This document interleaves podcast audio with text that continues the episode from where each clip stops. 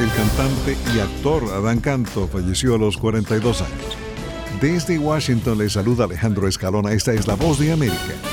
Adán Canto, conocido por sus papeles en X-Men Días del Futuro Pasado y Agent Game, así como por la serie de televisión La Señora de la Limpieza, murió a los 42 años. Canto falleció de cáncer de apéndice y había optado por mantener su diagnóstico en privado. Nacido en México y criado en Texas, Canto inició su carrera de cantautor a los 16 años. Luego comenzó a dedicarse a la actuación haciendo su debut televisivo en la serie mexicana de 2009 Estado de Gracia.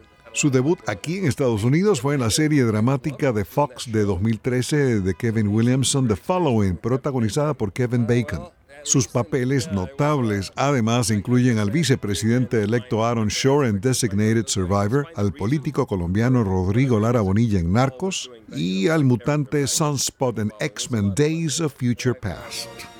Lucasfilm y Disney anunciaron que John Favreau dirigirá The Mandalorian and Grogu que entrará en producción este año. Todavía no se ha anunciado fecha de estreno. No ha habido una nueva película de Star Wars desde el ascenso de Skywalker de 2019. The Mandalorian and Grogu será una continuación de la popular serie de Disney Plus. No se dieron detalles sobre los actores. Pedro Pascal ha participado durante tres temporadas en la serie. Hay varias películas y series de Star Wars en desarrollo como la segunda temporada de Ahsoka.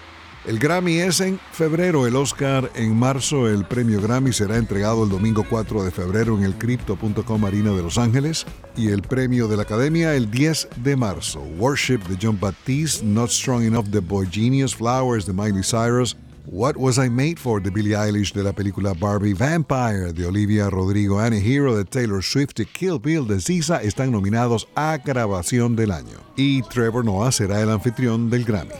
En estos días se cumplieron tres años del asalto al Capitolio. En otras épocas, recordamos que paseábamos las mascotas por jardines del legislativo a los que hoy se restringe el acceso al público. El maravilloso e histórico edificio ubicado a muy pocas cuadras de los estudios de La Voz de América puede visitarse de lunes a sábado de 8.30 a 4.30.